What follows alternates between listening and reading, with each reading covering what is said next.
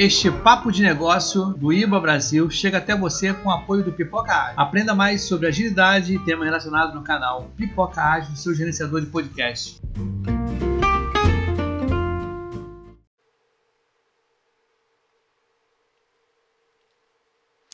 Fala pessoal, boa noite. Mais um papo de negócios aqui no IIBA Brasil. Hoje a gente vai falar sobre User Experience e vai relacionar isso com análise de negócio, vai ser bem bacana. Aguenta aí, logo depois da vinheta.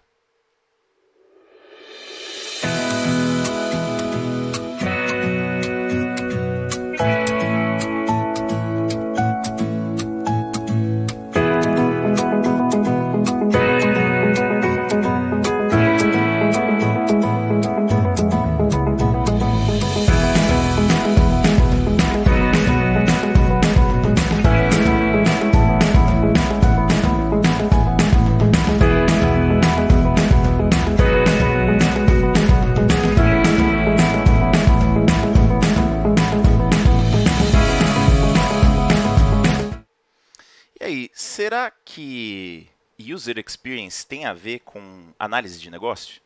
Será que user experience é análise de negócio com um nome diferente? Nós vamos falar um pouco sobre isso. Vamos dar uma boa noite inicial aqui. Eu já queria que vocês, nesse boa noite inicial, falassem um pouquinho do que, que vocês esperam que a gente fale hoje sobre user experience. Vamos começar pelo meu amigo Locoselli. Tudo bem, Locoselli? Microfone. Você tá no mudo, meu amigo. Vamos lá. Começou? Começa de novo? Já comecei errado, né?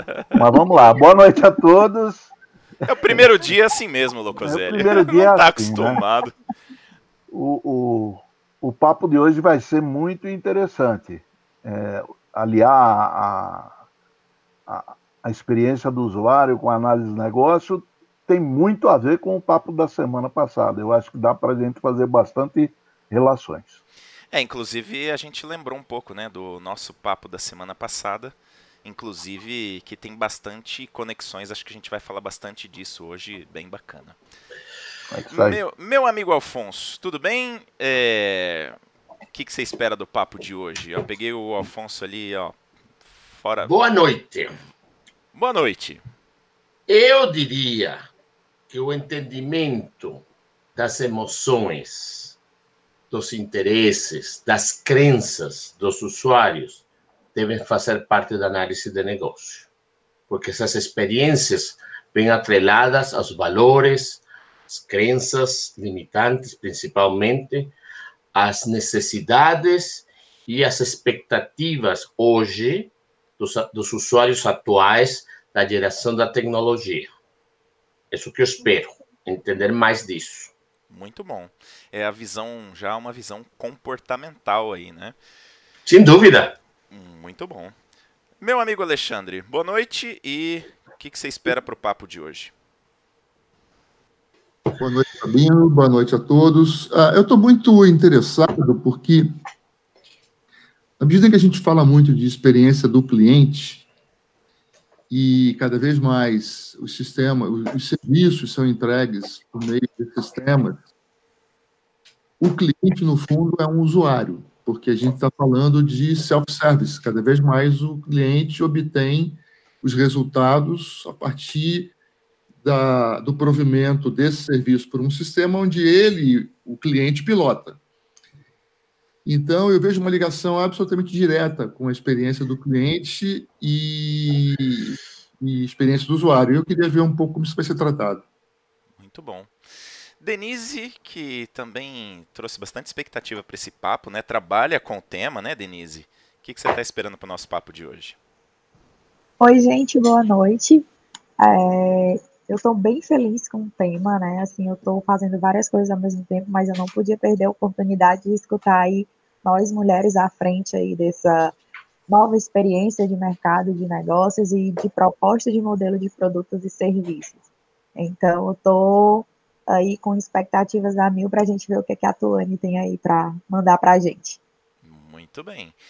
E é, a Ana, que assim, a Ana e a Tuane hoje, né, que vão fazer essa dupla para trazer um pouco da visão de user experience e da visão de análise de negócio, né? Ana, é, como é que você está preparando hoje para trazer esse panorama, principalmente olhando aí pelo lado da análise de negócio e juntar com o user experience, dar uma primeira pitadinha aqui para gente do que a gente pode esperar para hoje. Então, gente, boa noite, né, aos nossos colegas aqui da bancada, ao pessoal que está aí assistindo a gente Papo de Negócio, para você, Sabino, é, para a Tuane, né, que a gente vai conversar, mas acho que vai ser um papo aí geral. É, como vocês sabem, meu foco hoje realmente é em análise de negócios, mas eu tenho buscado é, estudar um pouco essa área de UX, né, não sou especialista nessa área, mas é, porque eu percebo que impacta diretamente na área de análise de negócio, né, no nosso produto final, na expectativa do cliente, né, na, na razão de ser pro, do nosso trabalho. E eu acho que o, o, o foco é, acho que desse bate-papo hoje é a gente tentar mostrar como que essas duas áreas de conhecimento, que acabam sendo duas grandes áreas de conhecimento, duas grandes disciplinas, elas se interseccionam, inclusive é, referente aos as soft skills, né, a, a hard skills, no, no a parte técnica, né, do profissional, onde, onde que se intersecciona, né, tanto o, os skills do analista de negócios e do, do UX designer, quais são as habilidades, as competências e os ciclos, né, os processos que eles trabalham juntos, que muita coisa é muito parecida, né? Uhum. Exatamente. Ó, antes de dar a palavra para a Tuane, que aí a gente já vai começar no papo, queria só dar uma boa noite aqui para as pessoas que estão aqui no chat. Então tá lá ó, o Lucas, Guilherme, a Marcela, o Ederson, o Evandro, o Locosélio, o Sabino também estão lá. E aí, a ideia é que vocês participem pelo chat também, tá bom? À medida que o papo for rolando aqui, vocês vão passando pra gente aqui as impressões, perguntas, sugestões e a gente vai trazendo essas coisas aqui pro papo também. Tuane, a gente já falou sobre User Experience lá no canal R Sabino Cursos. A gente já deu essa visão olhando mais para engenharia de requisitos e hoje a gente vai tentar fazer é, uma relação de User Experience com análise de negócio. Mas antes, eu queria te pedir para você trazer para a gente uma ideia geral do que é User Experience. Boa noite. Boa noite, boa noite. Antes eu queria falar que estou muito feliz de estar aqui de novo. Eu adoro papo de negócios. Adoro vocês. Então, poder falar aqui, dividir com a Ana, tá sendo uma alegria aqui. Legal. E, bom, na verdade, o UX, o UX designer, que é a pessoa que trabalha com a experiência do usuário, o foco dela é conseguir ligar três contextos diferentes.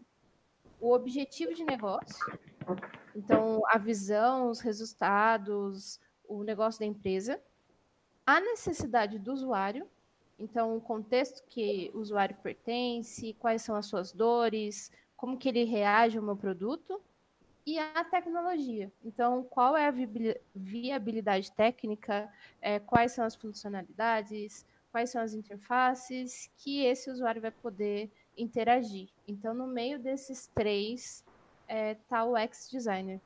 Há um tempo atrás, é, o Don Norman, que foi quem criou esse termo, ele entendeu que interface de usuário e usabilidade apenas é, elas limitavam demais o significado do X design. Então, ele limitava demais a pessoa que trabalhava com isso. Foi daí que cresceu essa cultura. E então hoje o X não é só uma pessoa que desenha interface, que a gente uhum. sempre confunde, mas é a pessoa que tem que, como responsabilidade trazer uma experiência maravilhosa para o usuário e conseguir que ele atinja o caminho feliz, conseguir que ele se envolva com o seu produto da melhor forma possível. A gente, só para começar aqui um pouco o papo com as coisas um pouquinho mais técnicas, uh, seria legal a gente tentar falar um pouco também aqui de o quanto a gente realmente tem usado user experience, né? E até onde que isso vira só um nome bonito para agregar alguma coisa. Então a gente tem ágil, a gente tem lean, a gente tem não sei o que e vem user experience também, né? E, e aí é, acho que isso já dá um pouco o link de como é que a análise de negócio, né, que é a, justamente a questão de trazer o negócio e juntar isso com a tecnologia, como é que a análise de negócio se beneficia da desse, dessa nova visão de user experience, né? ou seja, de ter um foco maior. Porque a gente já fazia isso antes, né? A engenharia Sim. de requisitos já fazia isso antes, a análise de negócios já fazia isso antes, mas agora o foco ele parece um pouco diferente e o foco é que faz a diferença aí quando a gente fala de user experience. Aí você, a Tuane e a Ana, vocês podiam já começar a dar uma encaminhada aqui para a gente entender aonde que está exatamente essa intersecção? É, eu acho assim, Tuane, não sei se você concorda comigo, mas primeiro, para efetivamente existir né, essa, esse user experience, essa equipe de experiência de usuários, tem que ser uma, uma política né, da, da, da empresa também.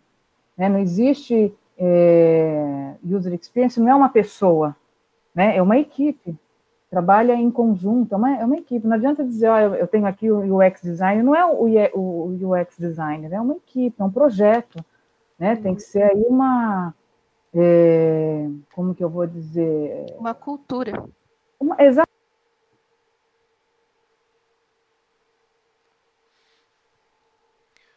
O Ana, seu microfone está no mudo agora. Acho que a gente não está te ouvindo.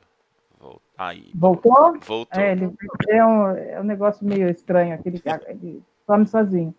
Então, como a, a Tuane falou, né, tem que ser uma cultura.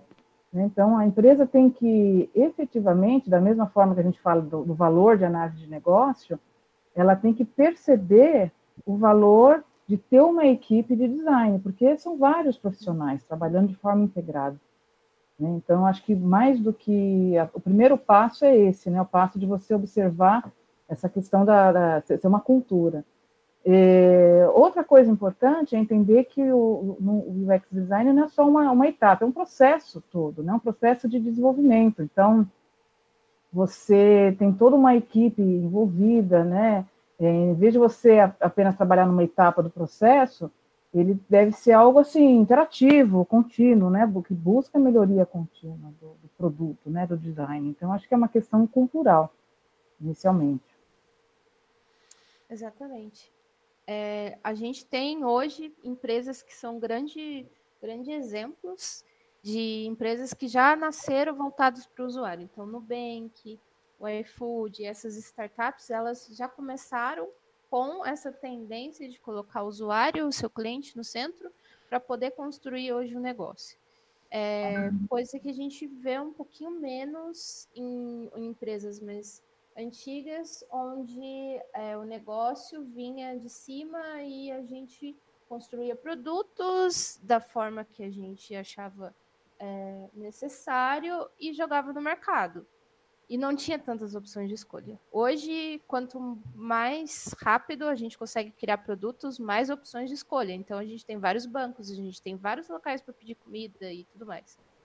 É a questão da competitividade, né, Tuane? Isso. É, a competitividade e, e, a quantidade de produtos digitais disponíveis, Sim. né? Então, eu acredito essa, essa demanda por de serviços. Então, eu acho que esse tem sido o um grande diferencial e a gente vê aí pelas estatísticas dessa profissão, né, crescendo aí né, nesses últimos anos aí uma demanda de três vezes mais profissionais na área de UX, né?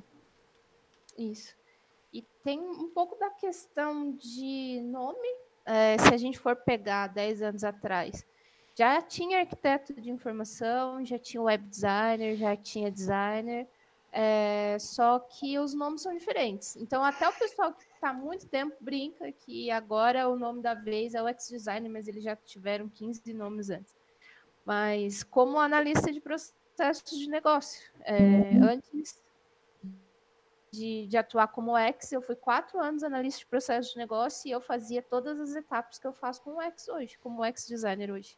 Só que hoje eu tenho uma visão mais voltada para o meu, meu produto e para o meu usuário usando o meu produto do que antes eu tinha uma visão mais para o meu negócio e se meu produto estava atendendo aquele negócio. Se meu produto tinha lá o valor, a necessidade e todos os itens que eu precisava para que ele fosse realmente útil. Então, eu acredito que hoje é, o foco é maior, porque o foco no ser humano está maior. A questão, a gente até falou duas semanas atrás de design thinking, falou uhum. na semana passada também é, dessa parte de clientes e pessoas. Então é toda uma linha, é toda uma trajetória que a gente está buscando agora que está fortalecendo e as vagas começaram a aparecer muito forte. Vagas, exatamente. É, de UX, de UI, de pesquisa, até a parte de escrita, que é o WhatsApp lá, agora está muito forte também. Então, os textos que você vai colocar no seu produto para chamar a atenção do seu, do seu usuário.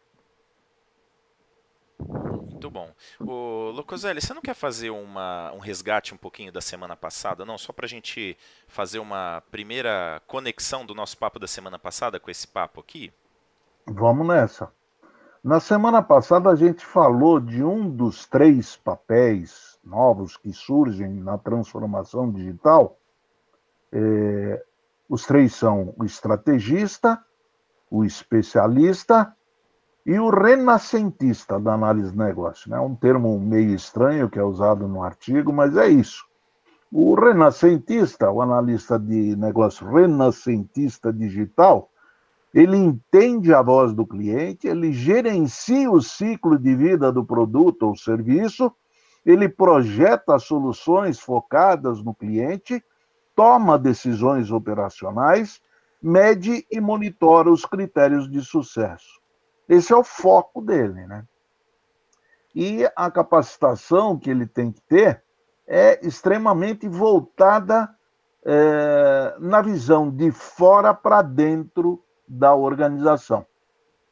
É, ele vai construir, ele vai desenhar, ele vai gerenciar conteúdos, vai fazer marketing digital e vai trabalhar na estratégia do produto e serviço, mas o foco dele é a experiência do cliente.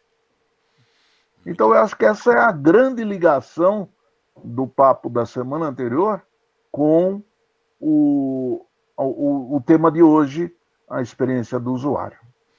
É bacana que a gente cria já um. Porque a gente vinha numa sequência de papos, né, numa sequência de um raciocínio dentro dos artigos que a gente estava falando, e hoje, mais um pouco, a gente consegue ligar, mesmo não estando diretamente relacionado com os artigos, né, mas o tema de hoje também relacionado.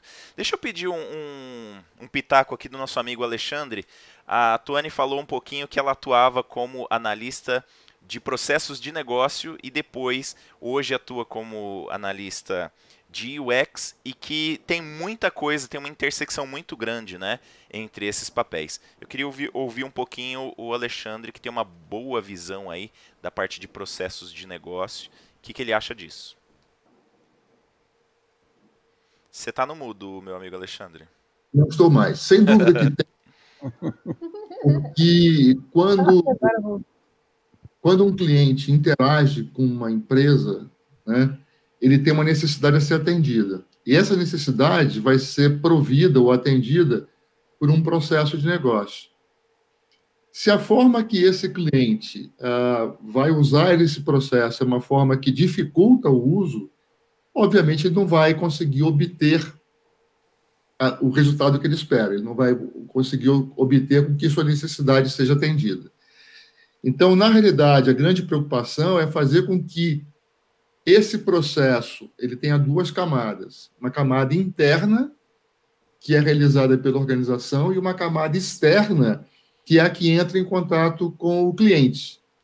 E essa camada tem que ser a camada mais fácil possível de ser usada, né? E aí que entra é, a experiência do usuário. E aí eu queria passar para elas uma pergunta: como é que elas fazem é, é, a divisão, ou se não tem divisão, entre o que é a experiência do cliente e o que é a experiência do usuário. Boa. Então, vamos lá. Assim, o que, que eu vejo? O, a gente, o analista de negócios, ele foca muito no valor, muito mais no valor do, do negócio, né? Então, do objetivo estratégico, numa, eu, pelo menos na, na empresa, a gente visa mais a, a necessidade organizacional e, e começa a pensar em um produto para ou produtos para atender essa necessidade, né? Eu acho que nesse momento que a gente chega, é por isso que eu vejo muito o, o UX, né, lógico, é, trabalhando com a gente desde o início do processo, mas ele entrando muito no produto, né, quando você vai efetivamente trabalhar o produto, né? É direcionar o produto para um público-alvo. Tanto que a gente vê na, nas primeiras etapas do. Por isso que eu falei daquelas competências que se interseccionam, né? Quando a gente pega o conjunto de, de competências que se interseccionam com analista de negócio, a gente tem a questão da comunicação, a, a empatia, de você saber ouvir, porque, por um lado, a gente está ouvindo é, pensando no negócio, e aí você vem o cara do, do, da experiência do usuário tentando traduzir isso para um produto de sucesso.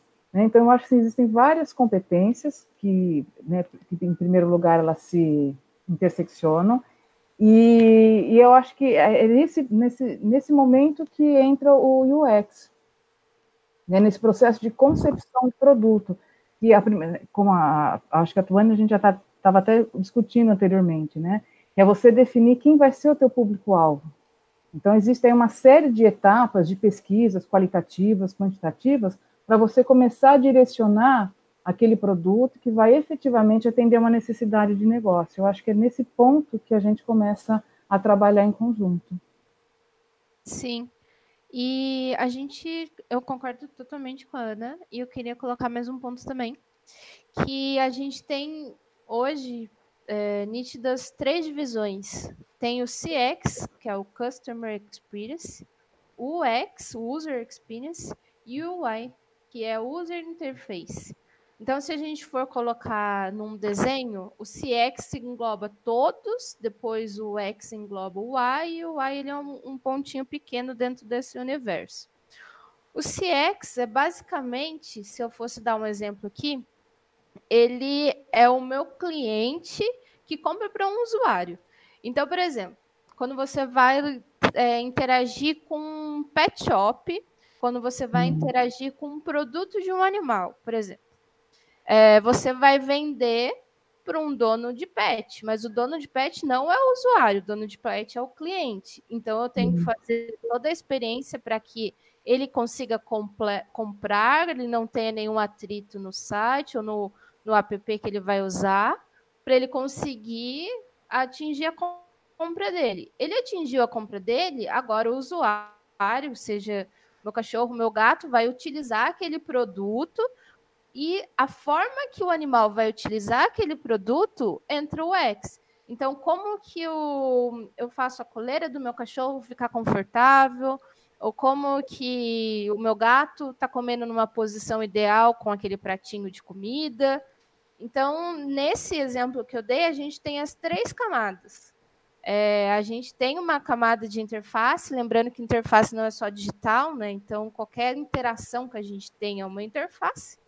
Então, se eu tiver uma calculadora, uma interface, se eu tiver um totem, uma interface, qualquer coisa que eu consiga interagir, uma interface, então, nesse caso, a gente consegue sim trazer essa experiência para esses três níveis, para que todos saiam com, uma, com, com um resultado ideal. E ele garantindo, né, Tuane, que o projeto do, do produto seja efetivamente centrado nessa necessidade de usuário. Né? Então, garantir que esse processo esteja centrado no usuário. E esse termo centrado de usuário não vem de hoje, né? vem lá da década de 80, e vem da engenharia de software, quando se começou a pensar em projetos né, centrados no usuário, agora o foco mais no, no na usabilidade do produto mesmo, né? Nessa experiência. O, o, o Tuene, Tuene, Oi. É, você falou de três. Quais são os três? Eu desculpa, eu perdi, perdi um deles. Tem o, é o CX, ah. que é o Customer Experience. Tá.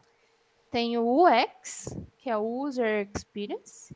Ah. E tem o UI, que é o User Interface. Ah, tá. Então são três experiências com três focos diferentes, mas todas estão no mesmo conjunto. Entendi. Obrigado. Boa. Deixa eu trazer uma, Deixa eu só. Oh, posso, posso fazer um comentário rápido? Manda. Para que eu te escuto.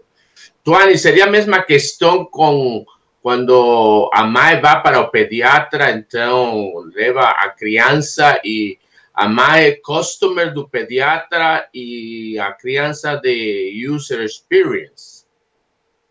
Poderíamos Sim. fazer essa, esse paralelo. Pode, pode fazer esse paralelo. Não, sim. sabe por quê? Porque tem, nos dois casos, eu estava pensando aqui, nos dois casos, é, só quando a criança crescer e ter uma ideia, uma idade mais ou menos razoável para comunicar sua experiência, a experiência sempre será feita pela observação e talvez pelos comentários do cliente, que seria a mãe, né?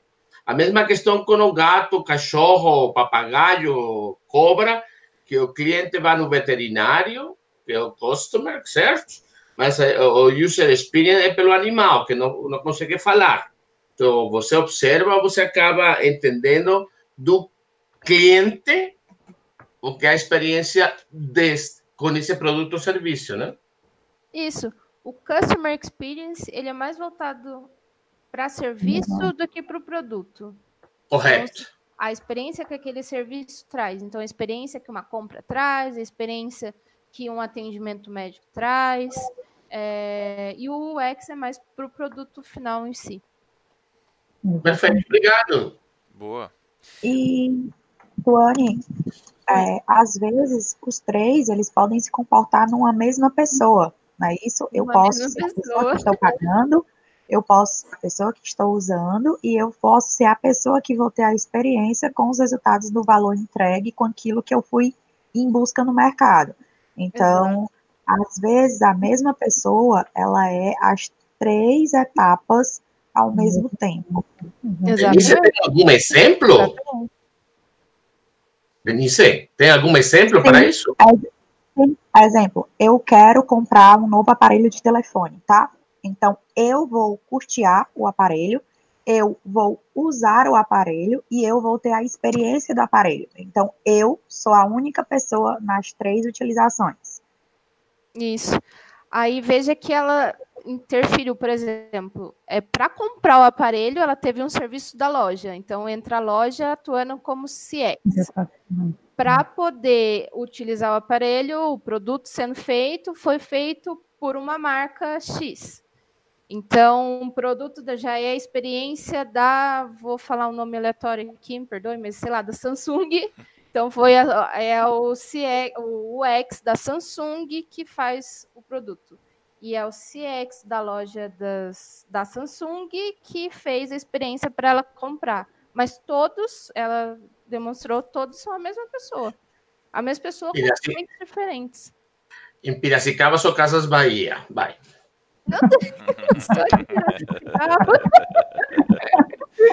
Deixa eu aproveitar essa deixa. Eu vou trazer uma coisa que o Lucas Leão colocou lá no chat pra gente. Nossa empresa possui em torno de 7 mil funcionários. Desenvolvemos um sistema próprio e de forma tradicional. Como iniciar essa mudança de cultura para impactar o usuário? Seria o analista de negócio responsável por iniciar essa mudança?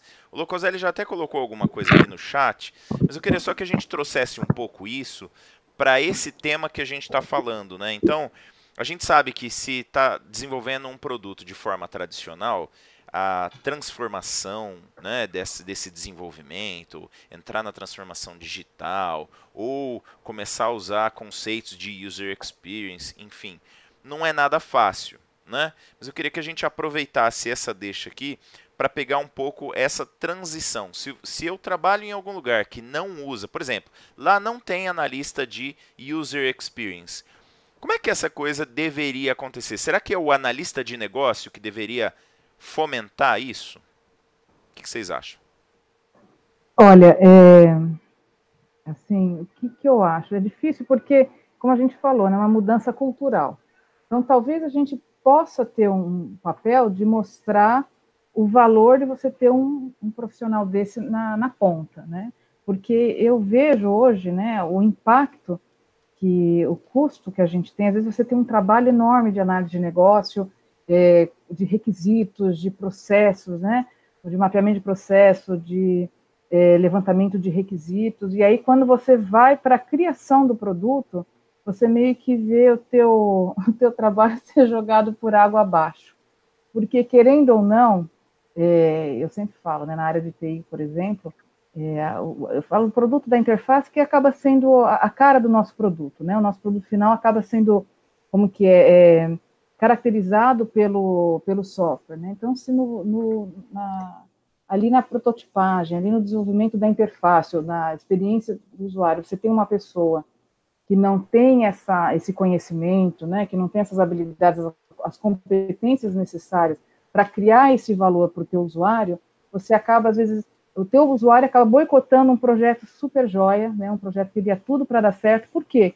Porque ele não conseguiu usar, a ferramenta não ficou boa, não não está fácil, está mais atrapalhando do que ajudando o, o, processo de trabalho dele.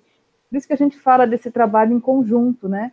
Do, do, da pessoa de, de design, conhecer o processo de negócio, é, em que etapas do processo, efetivamente, aquela ferramenta vai estar agregando valor. E às vezes você faz um trabalho todo desse de mapeamento de processo, esse trabalho de, é, é, levantamento dos requisitos né, do, do, produto, e lá na hora de entregar esse produto para o usuário não agrega o valor, por quê? Por causa, entre outras coisas, da má usabilidade, de efetivamente não estar tá atendendo, né? O usuário não ter uma boa experiência com esse produto desenvolvido. Então, acaba sendo bastante frustrante. Né? Você tem um trabalho de toda uma equipe e, no final, você não tem a, o, o, produto não entrega o valor é, adequado. Verdade. Então, verdade. E aí, aí só, só para complementando, então, eu acho que nesse momento, é, o analista de negócio ele pode estar tá ajudando, né, junto com a equipe de TI, a mostrar o valor de ter um profissional, de ter uma equipe, ou, ou de estar tá se desenvolvendo essa cultura dentro da ação. Ele pode ser, talvez, não o responsável, mas alguém, sim, que pode estar ali, né, é, de repente, sugerindo essa melhoria. Ô, Tuane, deixa eu aproveitar aqui, ó. Tá, tá, o Bernardo e o Locoselli estão mandando ver no texto lá no, no chat. E assim, a, é, a pergunta inicial, e não teve bullying ainda hoje, hein? É, ainda não, a ainda gente, não. A gente vai conseguir, Locoselli. Pera aí que a gente já, a gente já pega o Bernardo na curva. Ó, é, ele, o Bernardo disse o seguinte, a separação dos papéis como CX, UX e UI não seria desnecessária, visto que o profissional que promove experiências deveria ter a visão de todos esses papéis? Aí eu queria só retomar o exemplo que a Tuane deu e ver se eu entendi corretamente. Assim, em algumas vezes, como a Denise falou, essa experiência ela vai ser todas para a mesma pessoa, mas em algumas outras vezes não. Então, a loja tem que promover uma experiência de customer experience para quem está comprando um determinado produto e o fabricante daquele produto, que pode ser outra empresa, tem que proporcionar uma, é, uma experiência, né, uma user experience para o cliente daquele produto, para o usuário daquele produto. Vai mais nessa linha, Tuane? Ou o, o Bernardo está certo quando ele fala que isso deveria ser de um profissional só, um profissional completo? Eu entendi que às vezes pode ser até empresas diferentes que estão proporcionando essas experiências. Como é que você enxerga isso, Tuane? É isso mesmo. Podem ser empresas diferentes, ou na minha empresa eu posso ter os três papéis. É, a experiência, o objetivo vai ser o mesmo nos três, porém, se você colocar na ponta do lápis, são muitas etapas, muitas etapas mesmo, para um mesmo profissional fazer. Então, imagina um profissional que ele vai até a loja para poder mapear a forma que o que o vendedor está interagindo e depois ele vai mapear o produto, depois ele vai criar a interface, depois ele vai prototipar e depois ele vai desenvolver. Então são muitos, uhum. muitas etapas para que seja o mesmo. É lógico, se você tem uma empresa pequena, é, se você tem uma empresa que está iniciando com essa cultura de designer, você não vai ter três pessoas separadas, você vai ter uma, uma pessoa separada que vai continuar esse processo introduziram lá dentro. Mas se você tem uma empresa de celular, você vai ter uma equipe para cada um deles. Uhum. É que poderia ser, que nem você falou o exemplo, lá você acabou usando o exemplo da loja da Samsung vendendo um celular da Samsung. Mas poderia ser uma loja, loja da esquina vendendo um celular Xing Ling. Então, assim, não foi ele quem fez o celular, né? Não é ele quem vai prover a experiência para o usuário do celular. Mas ele tem que fazer toda uma experiência que a compra seja boa. e até às vezes interfacear com o produtor, né, com o fabricante daquele produto, para resolver algum problema do seu é, cliente. Então a gente tem os dois cenários, né? Sim, só uma, só completar uma coisinha, é, é que as pessoas ainda confundem o UX, né? É como se for, acham que o UX é uma, uma nova nomenclatura para o web designer, entendeu? Para o uhum. design de, de, interface. E não é. Né? A gente vê aqui, ó, quando você pensa nas, na, nos skills, né, nas características técnicas, existe uma série de práticas, uma série de ferramentas, é, uma série de metodologias que tem que ser, é, a, que, que, os profissionais que trabalham nessa área têm que se apropriar. Então, não dá para uma pessoa só fazer. Né? Então, tem toda uma parte visual, tem a parte de UX propriamente dita, tem a, a parte de pesquisa, que é todo um outro universo com vários tipos de de técnicas, né, de ferramentas que têm que ser utilizadas. Então, é impossível um profissional somente se apropriar de tudo isso aí, né? Eu não, não sei a, a, a, visão da Toane, mas eu acho que é a questão da cultura de ser uma equipe mesmo, né? Cada um com as suas habilidades, com as suas competências. É, isso mesmo. É, eu não, eu não sei, eu, eu entendo o seguinte: vai depender muito do porte da organização. Também. Se você trabalha numa pequena organização, uma organização de porte médio para pequeno, é difícil você ter uma pessoa em cada papel. Vai ser mais, é, mais comum a gente encontrar um indivíduo exercendo as várias funções. E aí, não só na, na linha do, do U, mas englobando também a, a, a função de, de, analista de negócio, analista de requisitos, às vezes até desenvolvedor. Então, né, isso tudo depende do porte da organização. É, o, o, o, o Bernardo ele colocou que quando você divide essas funções, é, você pode ter um bate-cabeça e o cara faz um negócio, não bate com o que o outro está fazendo, no outro ponto e tudo mais. Existe essa possibilidade. E eu acho que é por conta disso que deve haver o trabalho de definição de um processo interno muito bem azeitado para que essas pessoas não, batam, não batam cabeça, né? Eu acho que eu acho que o grande diferencial, dizer, o, que determina na realidade, não é o tamanho da empresa de ter muito ou poucas pessoas. Eu acho que é muito mais o reconhecimento da importância de cada uma dessas coisas. Na hora que você reconhece que a facilidade de uso do seu produto é um diferencial, você tem que colocar esforço nisso. E tem que colocar especialidade nisso. Se você não tiver especialidade interna, você vai contratar. Na hora que você percebe que a experiência do cliente de ponta a ponta é importante, você vai ter que dar, colocar uma especialidade nisso. Então, o que você vê hoje são muitas empresas especializadas em, em fazer uh, interfaces, muitas experiências, e, é, muitas empresas especializadas em fazer design, então, hoje é muito comum, quando você desenvolve um software, por exemplo, você desenvolve o miolo do software e a última coisa que você vai desenvolver é a interface. Ela passa a ser uma camada isolada do miolo. Você pode, inclusive, passar isso para uma empresa especializada só em fazer isso. Então, eu acho que é, ser ou não uma pessoa está muito mais ligado à, tua compreensão, claro, sempre ah, determinado pela capacidade, restrita ou não, pela sua capacidade de investimento. É.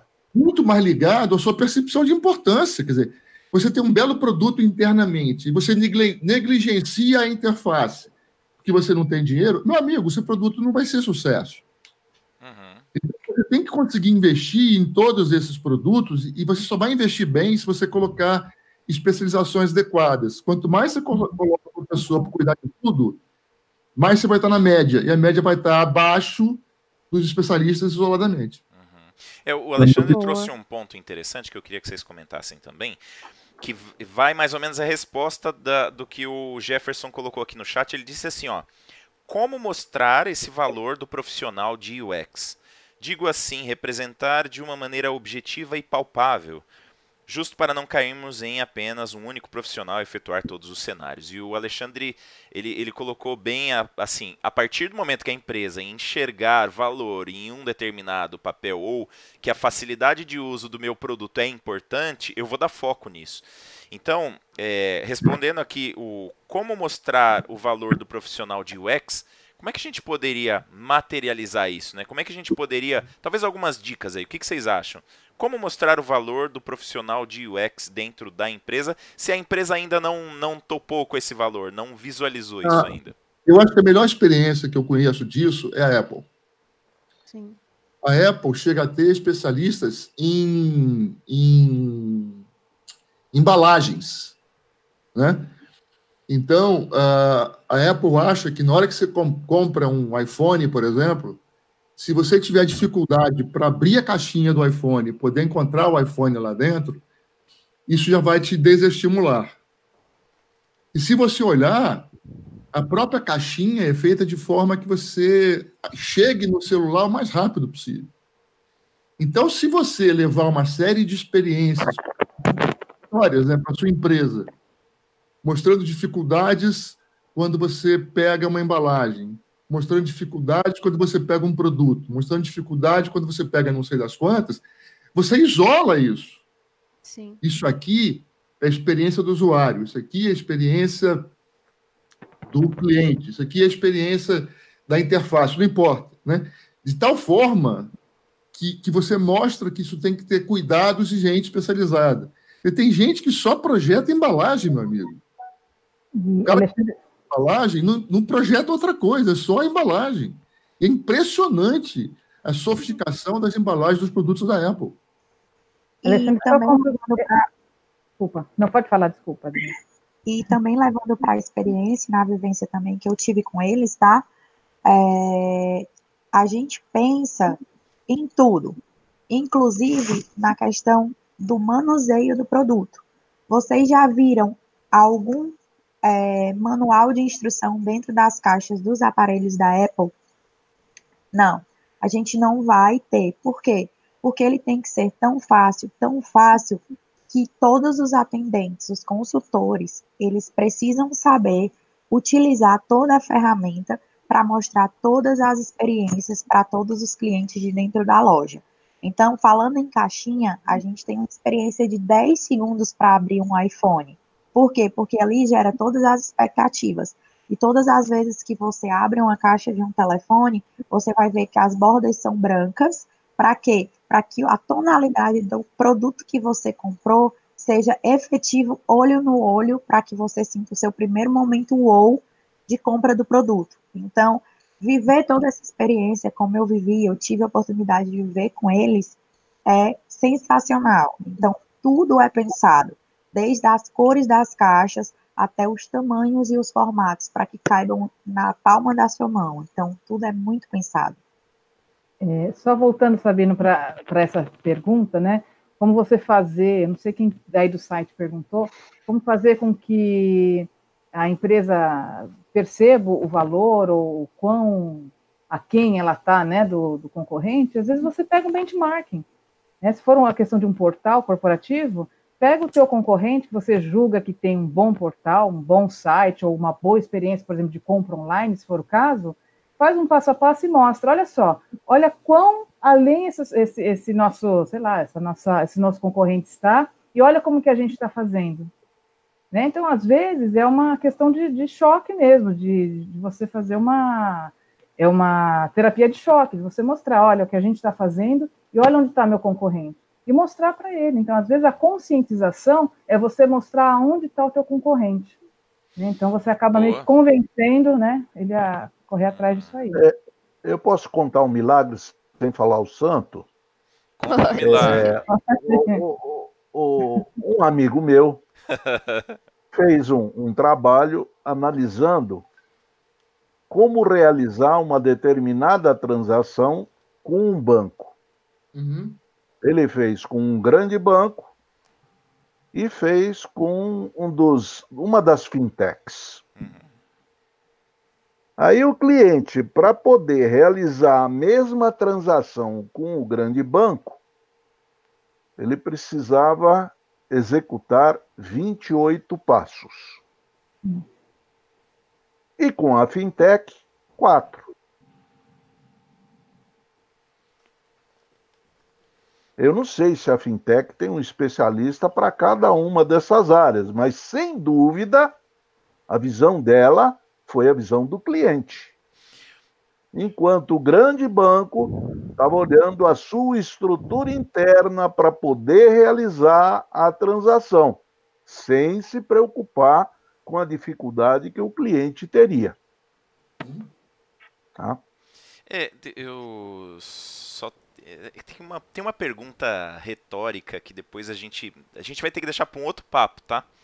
Mas se a gente for comparar, por exemplo, os resultados de um grande banco e de uma fintech, aí vai dar nó na nossa cabeça.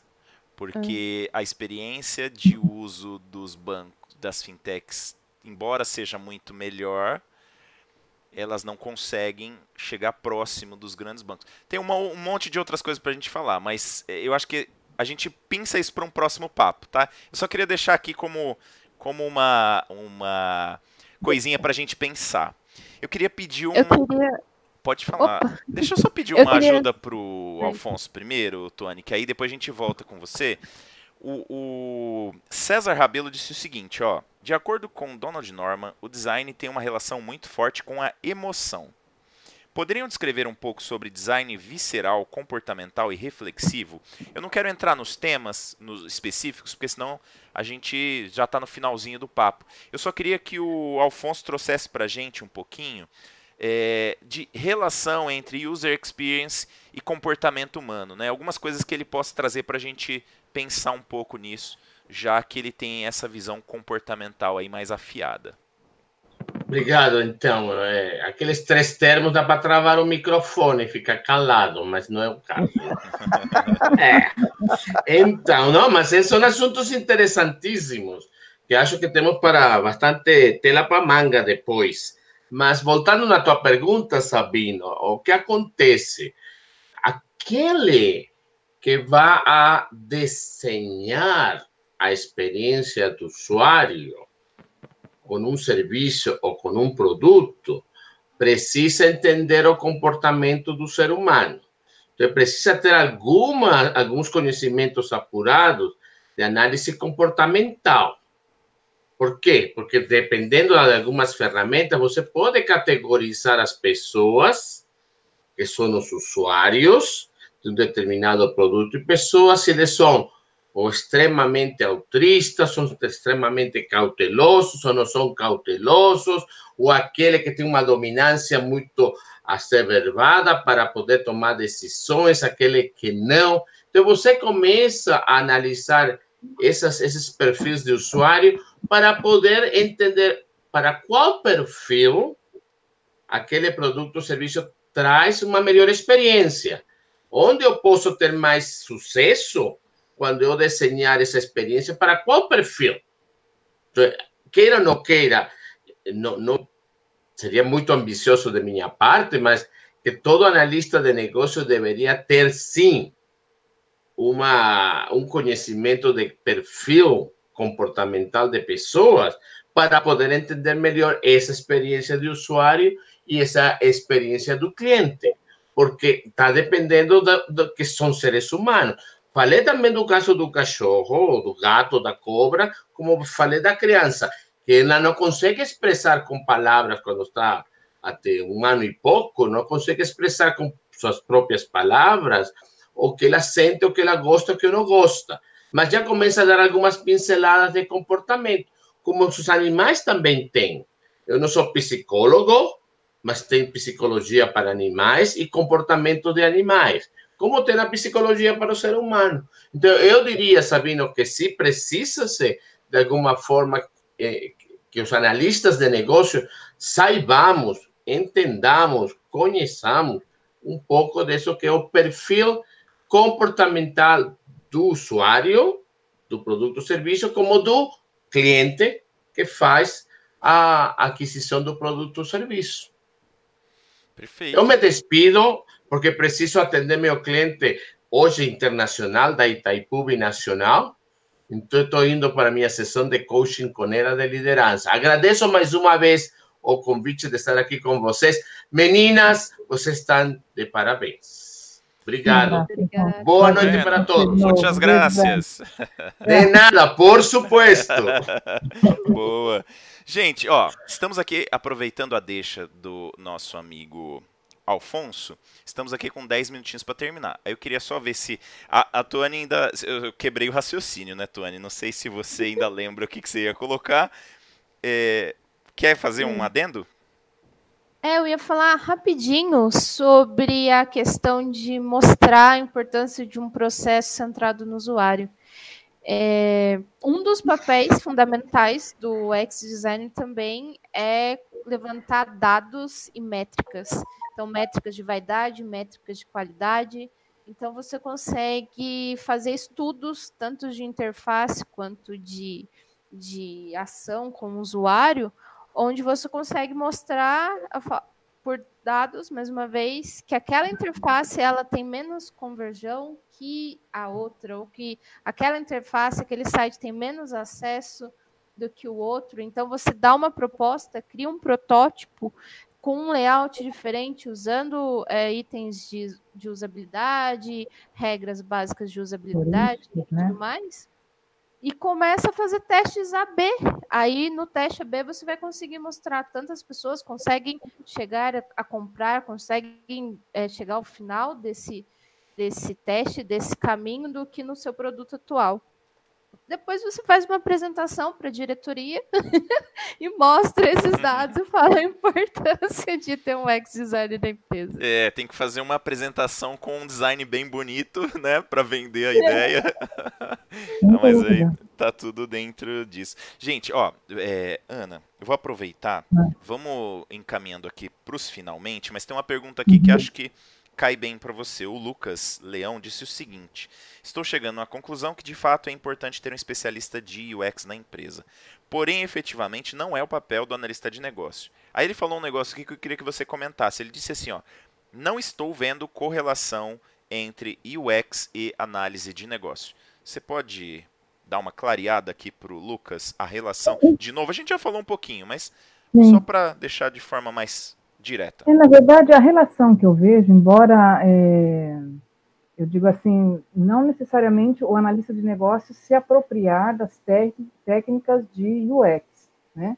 mas principalmente ele perceber a, a necessidade de, de, ter essa cultura na, na empresa. Né? Da mesma forma que é importante a cultura de projetos, processo, de negócios, ele ter a, de ele ver o valor de você ter um profissional, uma equipe profissional que efetivamente lá na ponta vai ser responsável pelo quê? Por efetivamente entregar um produto pelo qual você está interfaceando né, com a estratégia, com a, com a, equipe de negócios, né, com, com o CIO, sei lá, e porque você é o porta-voz do produto, né? Você, o analista de negócio é responsável por levantar as informações de algo que agregue valor para a empresa. E como que ele, ele é, vai concretizar isso aí? Através do produto que vai ser entregue. Então, ele tem que garantir né, que lá no final você tem uma equipe que, que dê, como que eu vou dizer, que, que valorize o todo o trabalho de levantamento que ele fez. E essa equipe, quem que é? Uma equipe especializada no, na experiência do usuário, né? Na, em desenvolver um produto que efetivamente congregue aí todas as características e que dê o valor necessário, né, esperado aí pela empresa.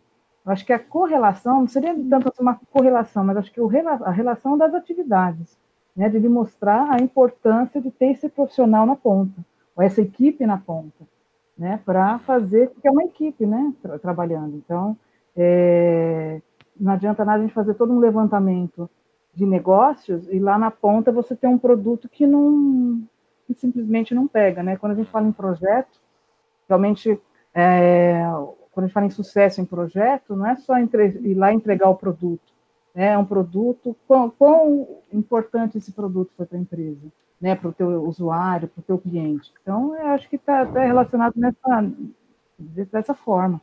Bacana. É, Posso tem... ajudar aqui rapidinho? Eu, eu queria, meninas? inclusive, te pedir um, um, para você comentar mais uma coisa. Você pode falar, mas comenta mais uma coisinha que acho que você consegue esclarecer para a gente aqui. Vê se você consegue ajudar o Bernardo. Ele falou assim: a experiência do usuário é cara. Como equilibrar a experiência do usuário com o custo final do produto? Aí, até que você já estava falando um pouquinho de experiência Apple, né? Se você puder comentar um pouquinho também o que o Bernardo falou, como equilibrar o custo de ter essa preocupação com experiência do usuário com o custo do produto. Pronto, é, dando, ajudando aí na questão entre processos e sucesso e experiência do cliente, tá? É importante que todos os processos da organização se voltem a atender a experiência do cliente. Então, o que é que a, acaba se trazendo? Acaba que os meus processos internos também são alterados para que eu faça com que o meu cliente atinja o resultado mais rapidamente, de uma forma mais rápida e seja transparente. Então, acabo alterando meus processos internos. Então, tudo sai do centro da empresa ter um produto para que o cliente precisa de um produto. Então, isso é invertido. Então, eu, eu, como empresa, não ofereço mais o produto que eu quero que o meu cliente compre. E sim, o meu cliente vai demandar o que os meus processos devem fazer e da forma com que ele deve ser executado. Então, os analistas de processos, eles também passam a expor o negócio da empresa, os processos internos, independente da área que seja, para atender o cliente final. Uma mudança de paradigma, né? Isso. Uhum. E falando do custo da experiência do cliente ser cara, ela é cara até que ponto? Vamos olhar para a experiência Apple. A Apple é caro, é, mas as pessoas querem passar pelaquilo.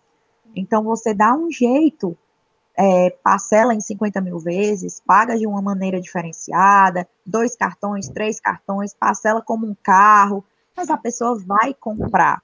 É Isso tem que estar tá embutido dentro do preço, porque as pessoas que estão trabalhando e executando desde a operação, que é pesquisa de mercado, até o desenvolvimento do produto, entrega de produto e teste de produtos, essas pessoas estão sendo qualificadas para que esse serviço, esse valor esteja embutido dentro do produto. Então, a experiência, ela passa a ser cara se aquilo que você entregar para o teu cliente não seja aquilo que ele está esperando. Então, isso passa a ser caro. Uhum. Mas quando você entrega a experiência desejada, isso passa a ser tão barato para ele que ele vai pagar mil vezes, mas ele vai querer ter aquele produto. É, é mais, a, mais um pouco aquela ideia de diferenciar um pouco custo e valor, né? Porque Isso. se tem valor para se a gente conseguiu chegar no valor para o usuário, ele vai pagar o valor e aí é a, a experiência do usuário pode estar tá ajudando a gente a conseguir chegar nisso. Quem me conhece pessoalmente sabe que Apple para mim não é um bom exemplo, né? Mas existem outros exemplos que podem ser colocados no lugar para quem não gosta da Apple, assim como um amigo meu, né? Como diria o Locoselli. Meu amigo Locoselli, vamos é, só para a gente não estourar muito tempo aqui, né? Vamos fazer os nossos finalmente. O que, que você faz para a gente aí de um apanhado geral e umas Deixa conclusões? Deixa eu falar rapidinho, não falando da Apple, mas vocês viram aqui a experiência, a última que a Samsung lançou, eles estão com código MOSSE no celular para ajudar pessoas que tenham necessidades especiais. Então, se vocês buscarem também essa experiência deles, estão maravilhosa. E aí ela entra nos três perfis de, us de usabilidade do sucesso experiência do cliente. Então, confere, eu publiquei no meu LinkedIn, procurem que tem lá todo o vídeo da Samsung, que é tá maravilhoso o produto. Legal. É, Legal. Samsung funciona melhor para mim. Vamos lá, meu amigo Locoselli. É, eu entendo o seguinte, que a experiência do usuário é determinante. Ou seja, se eu tenho uma experiência ruim com uma organização, eu não vou voltar nessa organização. Então, a experiência tem que ser boa.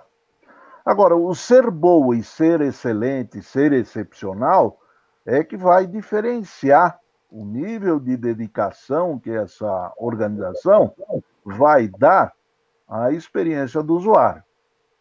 É, eu entendo que pequenas e médias organizações, médias para pequenas, né, elas não têm como investir em um profissional para cada uh, papel.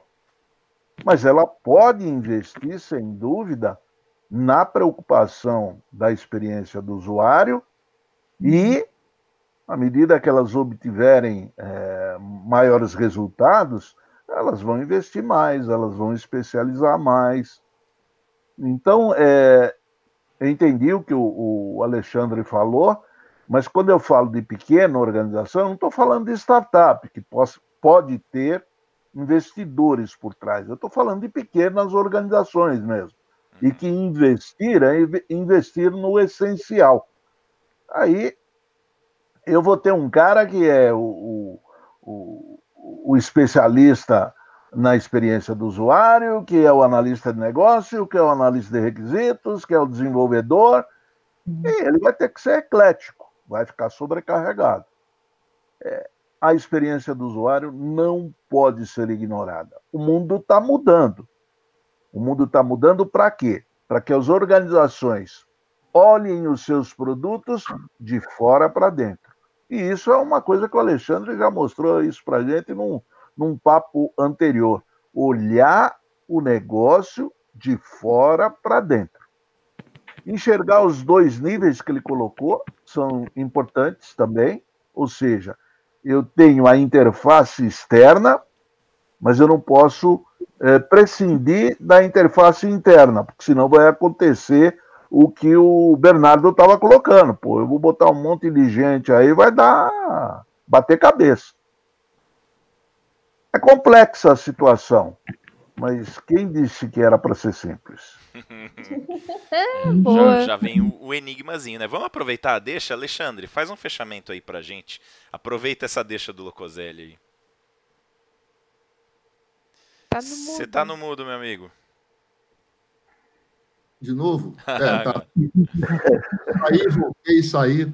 Obrigado. É, o mundo está mais complexo. As coisas estão mais sofisticadas.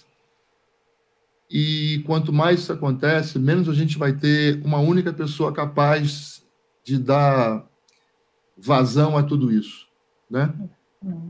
É, você falou uma coisa interessante, Locoselli, que é o seguinte: é, eu tenho que investir na medida de que isso, de que isso seja importante. Né? Quer dizer, se eu negligenciar é, a facilidade de uso do meu produto, eu posso estar jogando toda a ideia fora. Não, adianta, não existe produto excelente que eu não consigo usar. Se o produto for excelente, mas eu não consigo usar, eu não vou dizer que ele é excelente.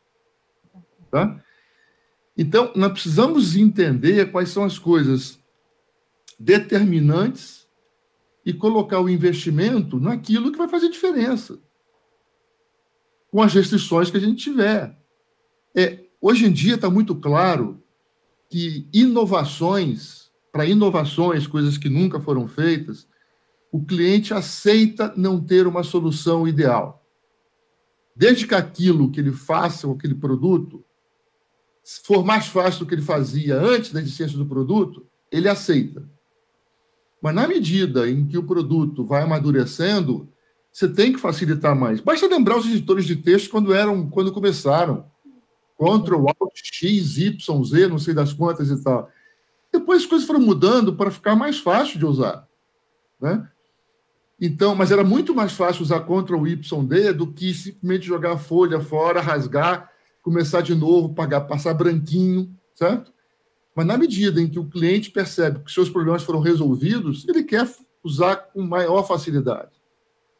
Então, a inovação se aceita que ela não seja perfeita, mas a gente tem que amadurecer muito rápido a facilidade de uso do produto.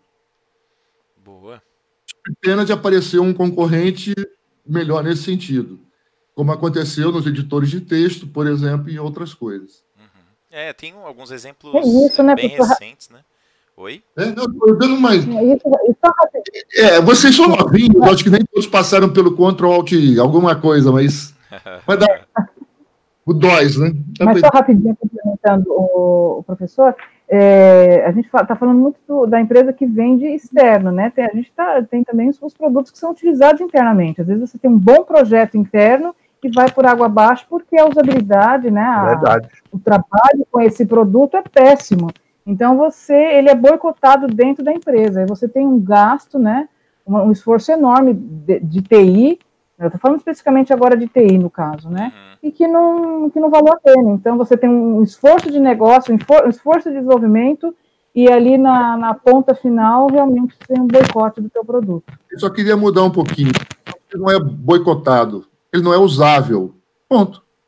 Exatamente. É, boicote nesse sentido, né?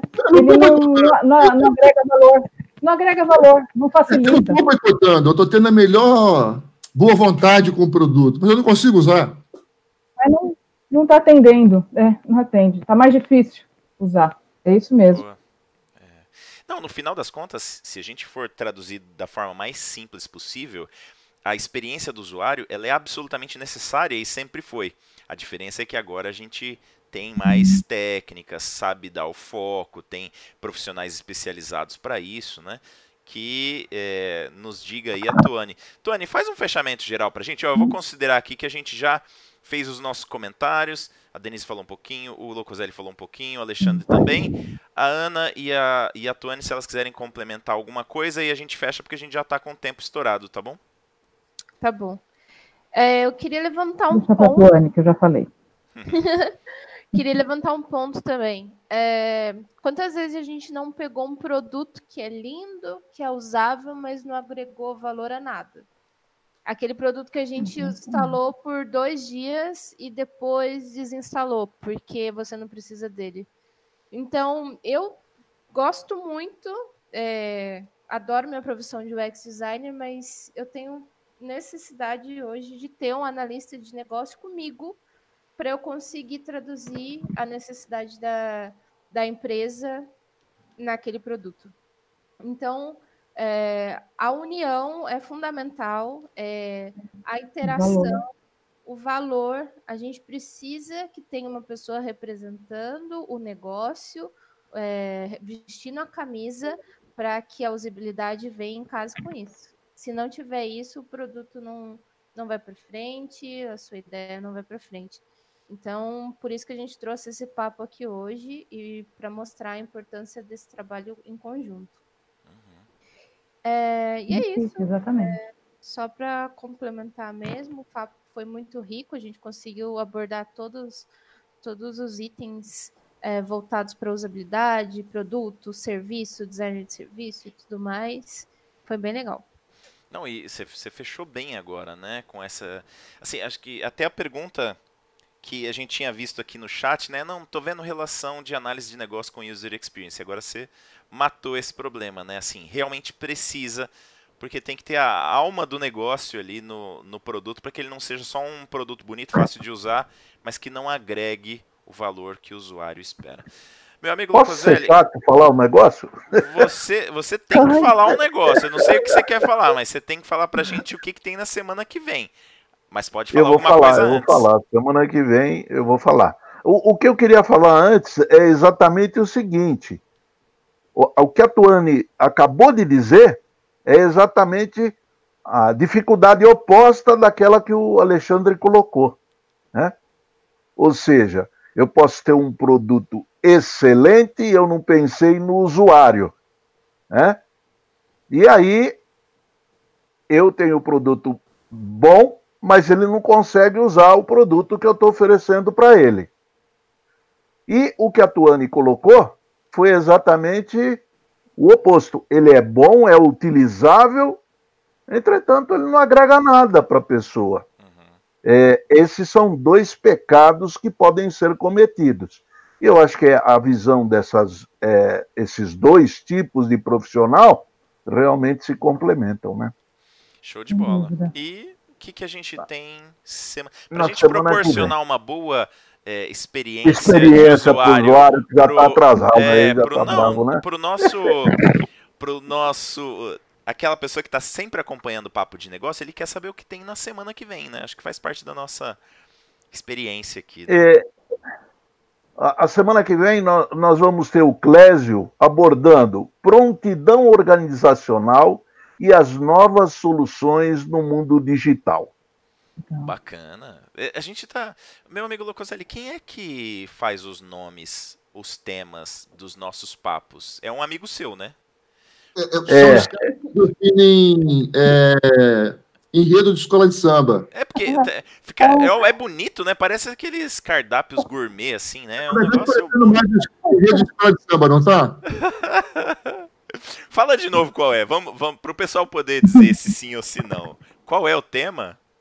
Prontidão organizacional, que é uma das preocupações da análise de negócio, e as novas soluções, que também é outra preocupação da análise de negócio, Sim, no mundo digital, no mundo que é digital. onde a gente está vivendo hoje, né? Muito bem. Não, explicadinho assim agora fica bem tranquilo, mas é que é. Fica mais é, fácil. é- é, mas é um nome. Não é, não é tão fácil assim. Você, você ouve a primeira vez e fala, putz, isso é legal. Eu só não sei exatamente Pode- o que é, mas é legal. Pode, pode até ser legal isso daí, né? Por isso que é bom assistir o Papo de Negócios para você entender direitinho o que, que é essa brincadeira aqui, né? Fechamos Legal. então, meu amigo Locoselli? Fechamos, chefe. Fechamos. Muito obrigado pela, pela participação de todos, agradecendo o pessoal do chat. Boa. As perguntas foram muito boas. Teve uma que a gente não respondeu, mas eu não sei se foi, foi é, proposital, né? Foi Não, a do teve- chefe. É, teve, teve umas últimas aqui do Bernardo que eu achei que ia rolar um bullying, então eu, eu descartei. Você descartou. Vamos deixar o bullying pra semana que vem. O bullying de hoje vai ser a gente não responder a pergunta dele, a última. Mas Legal, semana, semana que vem, ele tá aqui semana que vem, a gente dá um jeito nisso. tá certo. Obrigado. Gente, Locoselli, obrigado. Tuane, Ana, Alexandre, Denise, muito obrigado por mais um Papo de Negócio. Obrigado por vocês que participaram aí pelo chat. E mais um pouquinho de vinheta do Papo de Negócio para vocês. Até semana que vem. Obrigado, meninas.